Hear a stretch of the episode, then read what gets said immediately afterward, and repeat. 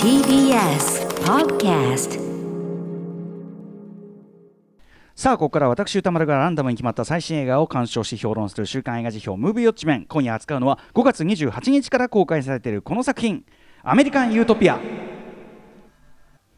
元トーキングヘッズのフロントマンデビッド・バーンが2018年に発表したアルバム「アメリカン・ユートピア」を原案に作られたブロードウェイのショーをスパイク・リー監督が映画化。デビッド・バーンがさまざまな国籍を持つ11人のミュージシャンやダンサーとともにパフォーマンスを通じて現在のさまざまな問題について問いかける。ということで、えーアメリカン・ユートピアまあそもそもねあのリスナー推薦メールでしたしねあのそれも複数の方からまあ熱い熱いメールをたくさんいただいておりましてまあ大評判でもありますからね、えー見事ですねガチャが山本さんが当てていただきましてということでございまして、えーもうこの作品見たよアメリカン・ユートピア見たよというウォッチメンのからの監視報告、えー皆さんからのね、えーリスナーからの感想メールいただいております。メールの量は多い。賛否の比率は褒めの意見が9割近くということで圧倒的ですね、えー主な褒める意見としては今年のナンバーワンデビッド・ワンやトーキンヘッズを聞いたことがなかったがそれでも十分楽しめたあのライムスターマネージャー幼いさんも全然知らなかったけどもうそんな関係なかったなんてね言ってくれてね。はい、えーちゃんとスパイク・リーの監督さんの映画になっているなんて声もあります。唯一の欠点は座って見なければいけないこと。これだからあのーご時世がご時世ならねああいう声出しライブ上映みたいなのもね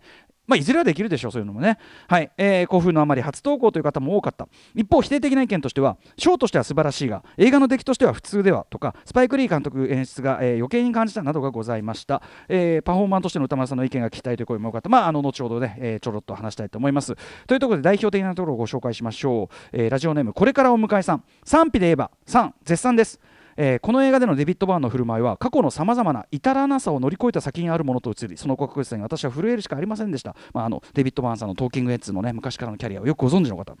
私が考えるトーキングヘッズの至らなさは大きく2点。技術的な稚拙さと黒人音楽の引用が招いた罰の悪さです。トーキングヘッズはデビュー当時ニューヨークパンクの一角として紹介されておりお世辞にも演奏のうまいバンドではありませんでした。ただその下手馬の妙味とデビッド・バーンの特徴的な歌い方今後ろに流れてますけどね、えーが独特の魅力を、えー放っていたという印象です。ところがこの映画のバーンは20代の頃と同じ声,、えー色歌い方でありながら下手の要素は皆無です。同じ人同じスタイルなのに圧倒的に進化したボーカルとパフォーマンス。まずそのことに驚かされます。そして黒人音楽の引用についてです。かつて下手馬の白人4人組がゲストミュージシャンに手だれの黒人、えーミュージシャンを引き連れてアフロビートを奏でるというスタイル。確かにこれがね革新的だったんですが革新的でありながらもどこか罰の悪さを感じさせ一部の音楽評論家に批判もされました。そうしたスタイルで完成させた代表曲が映画の中でも披露された。イ・ジンブラとパ、えーポールポン・アンダー・パンチスだと思います。映画でのこの2曲は前半のハイライトになっていると思いますし当時の音源よりも圧倒的に洗練されていてかっこいい。そしてこうしたテーマの曲を作った意味伝えなければならない理由がはっきりと表現されています。ポーンアンダーパンチズを直訳すれば殴られる過去抑圧される運命、えー後半のジャネあすいません。伏せようと思います。後半のとあるアーティストのプロテストソングカバーへと連なる流れがくっきりと浮かび上がります。黒人音楽への敬意多様性への問い過去の表現のアップデート。60代後半でこれらの思いや問題意識を見事に消化し結実させたバーンおよびその舞台を見事に切り取ったスパイク・リー監督の手腕にただただ拍手を送りたいです。あのー中でもねデビッド・バーンがすごいひょうひょうとした調子ではあるけどもあのー冗談っぽい流れからでなんかみんな笑ったり拍手したりしたけどいや違うんだと。僕自身も変わんなきゃいけないんだみたいなことを強く言っててそれはすごいこの作品の重要な部分でしたよね。はいというようなことでこれからお迎えさんありがとうございます。あとねちょっとこれえっと省略っていうか部分的に紹介しますけどラジオネーム空港さんこちらも絶賛メールなんですがあれだけパーフェクトなステージングにもかかわらず不思議と一糸乱れないという感覚は持ちませんでしたミニマルなステージのほかみんなお揃いのスーツだけど裸足これ裸足っていうのがなかなか実は大変でねなんかそれよりの動き方のけんあの訓練したらしいですねあの要するにジャンプしたした時したりした時に体にダメージ受けやすいんです裸足は。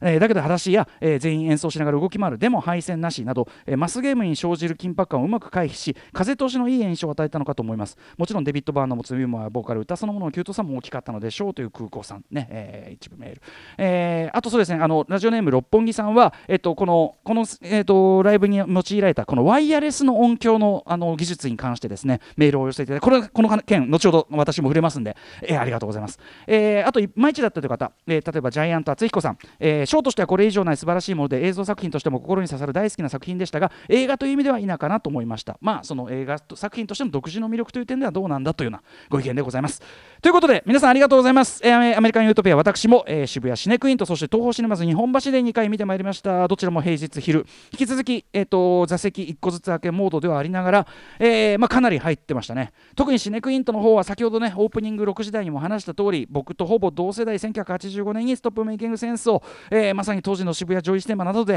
見た、えー、世代なのかなというような趣の方々とともに、えーと、同時にしっかりやっぱ若い人もめちゃめちゃ入っててすごいこういい雰囲気ができてる劇場でしたね。何しろ本作ですねアメリカン・ユートピア。アメリカでは HBO Max での配信公開になってしまった作品なんですね。それに対して日本では無事劇場公開され、えー、余さえ昨日まではシネクイントではそのさっきからね6時台から話しているストップメイキングセンスのレイトショーリバイバルも同時にやっていたりとにかく非常に恵まれた状況なわけです。えー、先にもう一度言ってしまいますけどこれ絶対に映画館大画面大音量そしてここは大事だけど他の人たちと一緒に見るというつながりがテーマの、ね、ライブでもありますから一緒に見るという。要はライブ的な、えー、環境で体験した方がいい作品なの。もう間違いない作品なので映画館で今見に行けるうちに絶対に言っといた。絶対に言っといた方がいいです。もうほれ保証しますから。はい、えー、ということで改めて概要を説明しておけば、えー、元トーキングヘッズのデビッド・バーンが、えー、2018年に出したアルバム「アメリカン・ユートピア」のまずは作品でもね、えー、MC で言ってましたけどコンサートツアー要するにあのこういうここまでこうシアトリカルな演出じゃないコンサートツアーがあってそれをさらにブロードウェイ公演用に、まあ、シアトリカルな、まあ、舞台パフォーマンスとして演出を加えてさらにアップグレードしたデビッド・えー、バーンズ・アメリカン・ユートピアという2019年に上演された出し物があってそれを、えー、ご存知映画監督スパイク・リーが、えー、長編映像作品として仕上げたのが今回のこのアメリカン・ユートピアなんですけども。えー、そのデビッド・バンが率いていたトーキングヘッズ先ほどメールにありました1974年な、えー、91年まで活動したニューヨークベースの、まあ、ニューウェーブロックバンドですね。で、えーと、そんな彼らがですね1983年にやった、えー、ロサンゼルスでやったライブを1984年に後に羊たちの沈黙などで巨匠となる映画監督ジョナサン・デミが長編映像作品にした、えー、これも6時代散々話しましたオープニングで、えー、名前が出ている「ストップメイキングセンス」日本で1985年に公開されました。とにかくこれがいわゆる音楽ライブ映画まあのラストショーとかいろいろありますけどもラストワルツしません。ラストワルツとかいろいろありますけどえっと音楽ライブを記録した映画ライブ映画として割と金字塔というか歴代トップ的な評価を長年維持し続けてきた、まあ、作品で私もそれ同意という感じなんですけども、まあ、どこがどうすごかったという話も6時台に先にさせていただきました。あの6時台聞き逃したという方のライムスター歌丸の映画カウンセリングの、えーと、ライブの魅力を教えてみたみたいなあの項目があってそこであの詳しくというか同じようなこと書いてたりするんで、え、そちらを読んでいただきたいんですが、えー、まあとにかくですね、えー、今回のアメリカン・ユートピアそのストップメイキングセンスをその1984年に作ったデビッド・バーンが60代後半になって2020年の作品で自らその達成を更新してきたというまずはそういうところですげえという、作品でもあるわけです、えー、もちろんデビッド・バーンこの間もずっと作品出し続けていたしいろんな試みのライブもやっているんですね。あのもちろん割と普通の感じのライブもやってます。こんな凝りに凝ったライブばっかりじゃないですよ。もちろん普通に演奏する、えー、ライブもいっぱいやってますしそうじゃなくても例えばですねその中には、えー、あのイメルダ夫人を主人公にしたミュージカルえー、「ヒア・ライズ・ラブ」とかですね、えー、あとはそのぐっとこうブライアン・イーノと共作でダンサーをすごく前面にフィーチャーした、えー、ステージングの「ライド・ライズ・ロアー」っていうのとかまさにシアトリカルな試み当然たくさんあって今回もあの振り付けで参加しているアニー・ビー・パーソンさんとの共同作品という方もできると思います。だからあの今回に至るような試みつながるような試みは全然この間ももちろんやってきたんです。急にこれが出てきたわけじゃないんですけどただそれでもやっぱり今回のアメリカン・ユートピア特に、ね、やっぱりねさまざまな面でストップメイキングセンス、えー、と比較したくなるような作品であるのはやっぱり間違いなくてですねまずやっぱりね極限まで、えー、ミニマルにこのそぎ落とされた、えー、そのステージ演出ということですよね。非常に要素がもうでも要するに出演者と楽器楽器っつってもその出演者が持って歩いてるんで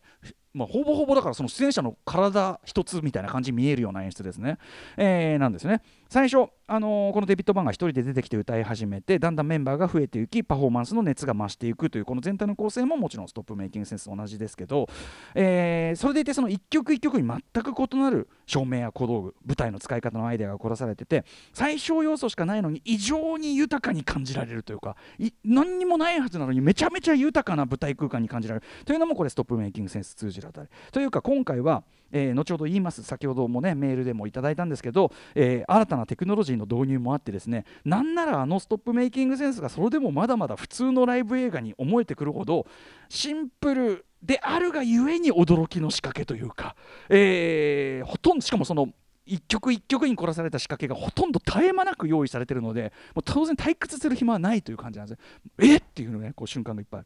さらに言えばですねこれもストップメイキングセンス同様まあ、数日。先ほどもねオープニングをちょろっと言いましたけど数日数回にわたって撮影された素材、まあ、本作では2日半ということで、まあ、明らかに客席の顔ぶれが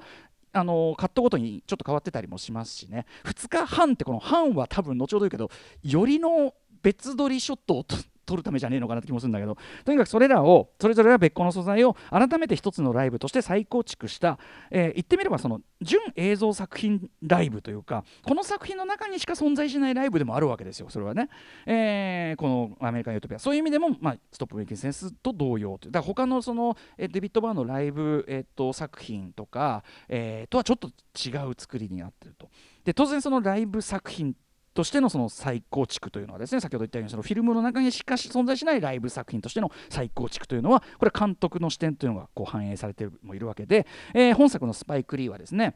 まあ、もちろんスパイクリーですね、スパイクリーの説明は、一番最あのあれで言うと、ブラック・クランズマンもね、近々であの評してまして、書き起こしもありますから、そちら、えー、スパイクリーの説明は省きますが、えー、エンドロールでね、そのスペシャルサンクスに、そのストップメイキングセンスの監督、ジョナサン・デミさん、まあ、亡くなられてしまったので、えーまあ、同じニューヨークベースのインディ映画作家として、非常に近いところにはいた。というぐらい刺激を与え合ってはいたぐらいの関係らしいんですけども、えー、そのジョナサン・デミニのですねストップメイキングセンスでやったような先ほどもオープニングで話しましたけどねまずはステージ上で起こっていることあるいは演者の動きや表情の機微まで含めてまずはそのライブそのものの魅力を丁寧にこう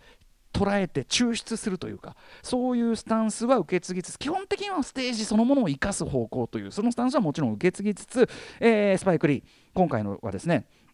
全体がその鎖がこう垂らされててそれがまあたまに上下したりするんですけど鎖の壁でこうシンプルにこう四角にこう仕切られたステージがあるわけです、えー、その中でのその演者たちの見事に美しいその動きのフォーメーションをですね非常に効果的に見せるために、えー、パッとこう真上からの俯瞰ショットを入れる。これが非常に効果しかもこの真上からのショットが図らずもなのか、まあ、スパイク・リーのことだからそこは計算づくなのか、えー、結果的にバズビー・バークレー的なその伝統的ミュージカル映画の特徴的な絵とも絶妙に重なるっていうかバズビー・バークレー調べてください。あの要するにあの噴水とかで女の人がこうシンクロナイズドスイミングじゃないけどこうわーってこうなんていうのすごい幾何学的にこう踊るようなミュージカルの形式を作った人ですけどそれを思わせるような絵とも絶妙に重なってですねそういう絵を非常にこう的確に挟み込んできたりとかあとこれは間違いなく別撮りだろうっていうね、えー、要するにあのいかにもスパイクリー映画的にこうカメラがグイーンとこうダイナミックに動いてあのぐーっと近寄ってってのアップショットみたいな。これはいくらなんでも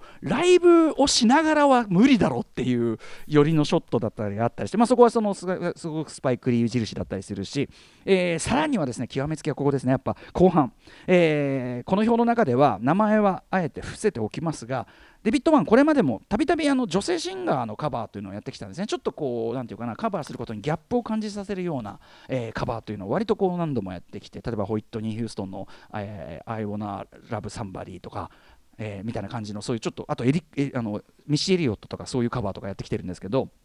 えー、っとその中でもまあおそらく最も感動的かつ最も彼がやるということの意味のギャップが非常にこう挑戦的ですらあるような意味を持つような曲をまあカバーするんですけどここでもはやそのスパイク・リーライブ映画という枠組みからも軽々と飛び出して、えー、まさにスパイク・リー映画映画的そしてもっと言えばやっぱり今の世界に向けた映画であることを文字通り真正面から宣言してみせる。えー、かのようなそういうある種本作の非常にこう最重要シークエンスみたいなものもやっぱりこう配されていたりするというね、えー、スパイク・リーね。あのこれまでもですね普通の劇映画もちろんねあの皆さんご存知の通りいっぱい撮ってますけどこれまでも例えばネットフリックスで見られるあのロドニー・キングってやつだとかあと,、えーと、これアマゾンプライムで見れるパスオーバーってやつとかあの舞台作品。それもまあまさにやっぱり今回のねそのとある展開とも通じるところですけど、まあ、まさにブラック・ライブスマーター、えー、ムーブメント的なメッセージど真ん中の作品のですね映像化いくつか手がけてきてるんですね。そういう意味ではまあ慣れてきて慣れてる人ではあるんだけど、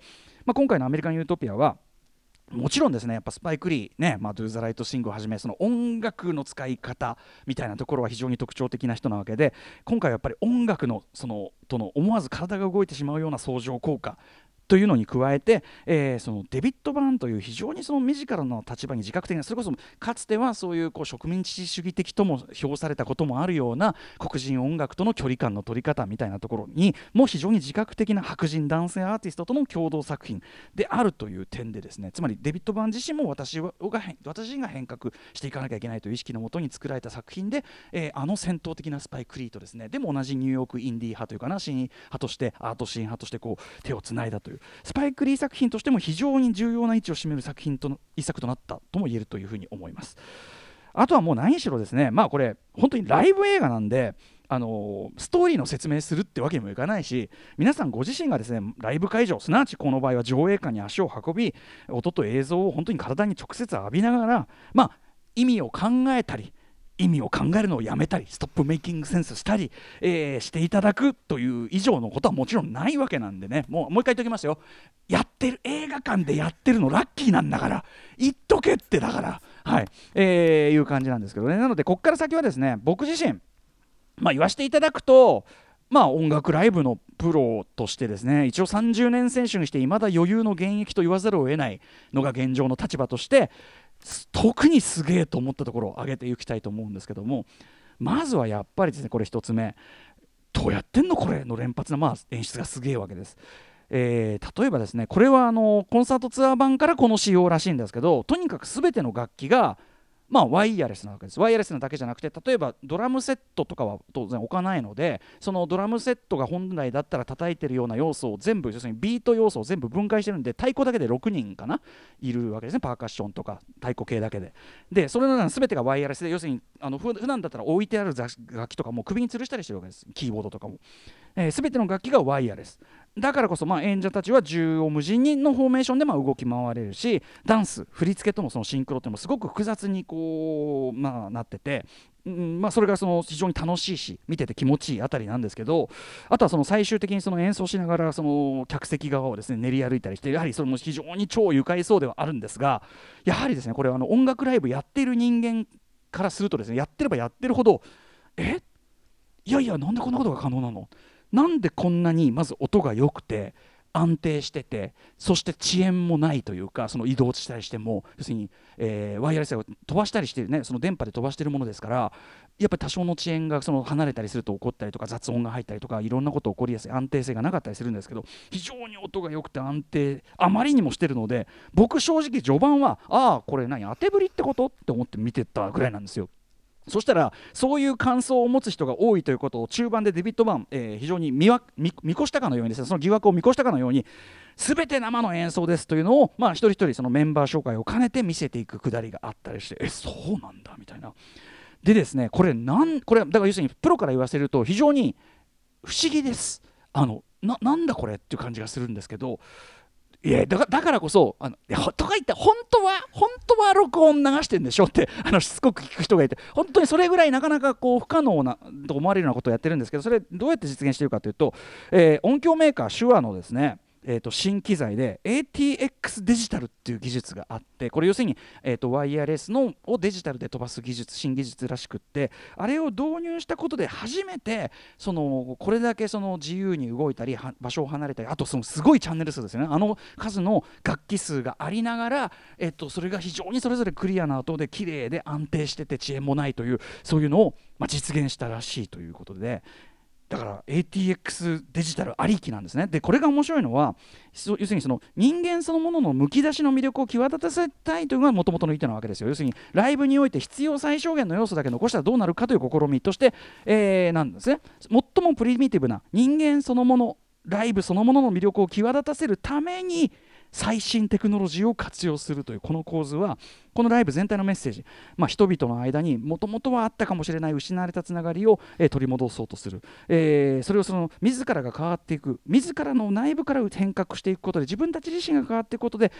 これあのアメリカン・ユートピアって僕すごく皮肉でつけてるタイトルかと思ったらそうじゃなくてアイロニーやシニシズムに陥ることなく自分たちなりのユートピアを目指していこうというその本作の、えー、意外なほど前向きなそのスタンスメッセージとこのテクノロジーのを使うことでむしろ人間そのものが際立ってくるというこの構造が完全に一致するものというふうに言えるわけです。えー、なのでこれ ATX デジタルね、えー、非常にこううちらもですね使ってみたいという気持ちがライムスターライブスタッフこれ聞いてるかな？音響スタッフかくちゃん神田君おい見といて。ね。あともう一つこれどうやってんのといえば照明との見事なシンクロ。本当に全編にわたって照明ってこんなこともできるのか。照明がもう一つの主役と言ってもいいぐらい瞬時に場のムードや空間感さえもパッと変えてしまう。照明の凄さっていうのが炸裂しているライブでもあるのでこれあのライムスライブ照明チームあの笠原君笠原君見といて。これね。感じなんですけど舞台上よく見るといくつか中心点らしきものを示すバミリいわゆるその目印はあと縦のラインがちょっとだけ入ってる目立たないに入ってたりするけどでもほぼほぼまっさらに見えるそのステージ上で例えば序盤のですね「Don't Worry About Government」という曲、えーこれ流れてますチェス盤のようにですねこう当てられた照明の位置にぴったりとこの動きがあっていうからです、えー、これも不思議なんだけどこれどうもですね全員が着ているこのグレーのそもそもこのグレーのスーツが照明によってまた全く色合いを変えていくこう舞台装置にもなっているあたりがまたすごいんだけどそのスーツの両肩にセンサーがついててこれあのラストでその場内を練り歩く下りであの肩が光ってるのが見えますけど照明と同期して演者の位置にピタッと合うようになってるってことらしいんですね。でその照明と合わせたフォーメーションもそうですけど本作ミュージシャンやダンサーの総合的なパフォーマンススキルの半端なくてミュージシャンも踊るしダンサーも歌う。しかもさっき言ったその完全ワイヤレスモードのために要するにこれまで習熟してきたパーカッションとかドラムのスタイルみたいのが使えない全く違うことを要求されてるわけです。それを完璧に習得しなきゃいけない、えー、特にそのマーチングバンドをイメージしたというパーカッションドラムチーム。あとキーボードですね。それは全然違うことをやんなきゃいけないんだけどなのに音も動きもまさに完璧な安定ぶり見せてと。もちろん公演をねすでにかなり数数えてる結果でもあると思うけど全くもって驚異的な、えー、総合パフォーマンス力と言わざるを得ない。しかし本作で一番驚くべきはここまで完璧に構築されたショー。ガチガチにやらなきゃいけないことが決まっている出し物のはずなのに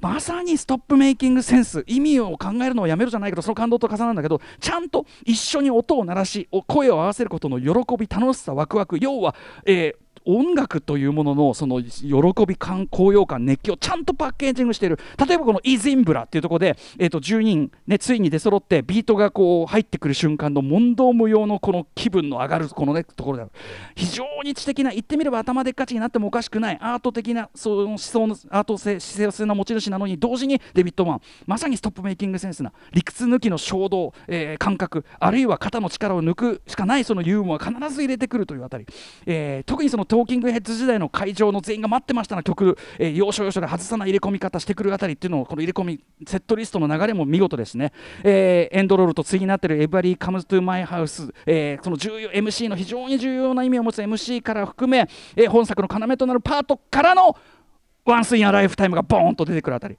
しかもこの「ワンス・イン・ア・ライフ・タイム」がね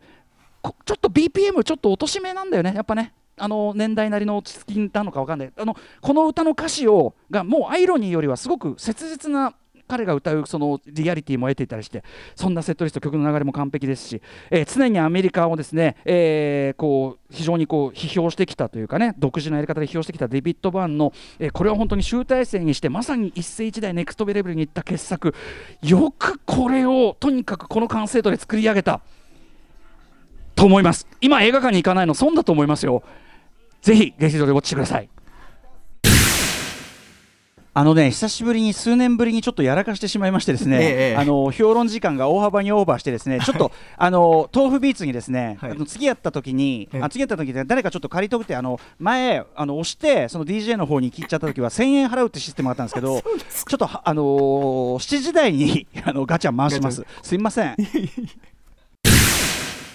はい。久しぶり数年ぶりにやらかしてしまいまして7時台に持ち越してしまいました、えー、評論がね長くなっちゃってね。アメリカン・ユートピアみんな行ってね。はい、えー、ということで来週6月25日にウォッチする映画、えー、候補作品8作品を発表します。まず最初の候補はこちら、はい、ザ・ファブル殺さない殺し屋。続いてはこちら。クワイエット・プレイス破られた沈黙。3つ目はこちら。モータル・コンバット。4つ目はこちら。漁港のニコちゃん。5つ目。逃げた女。6つ目。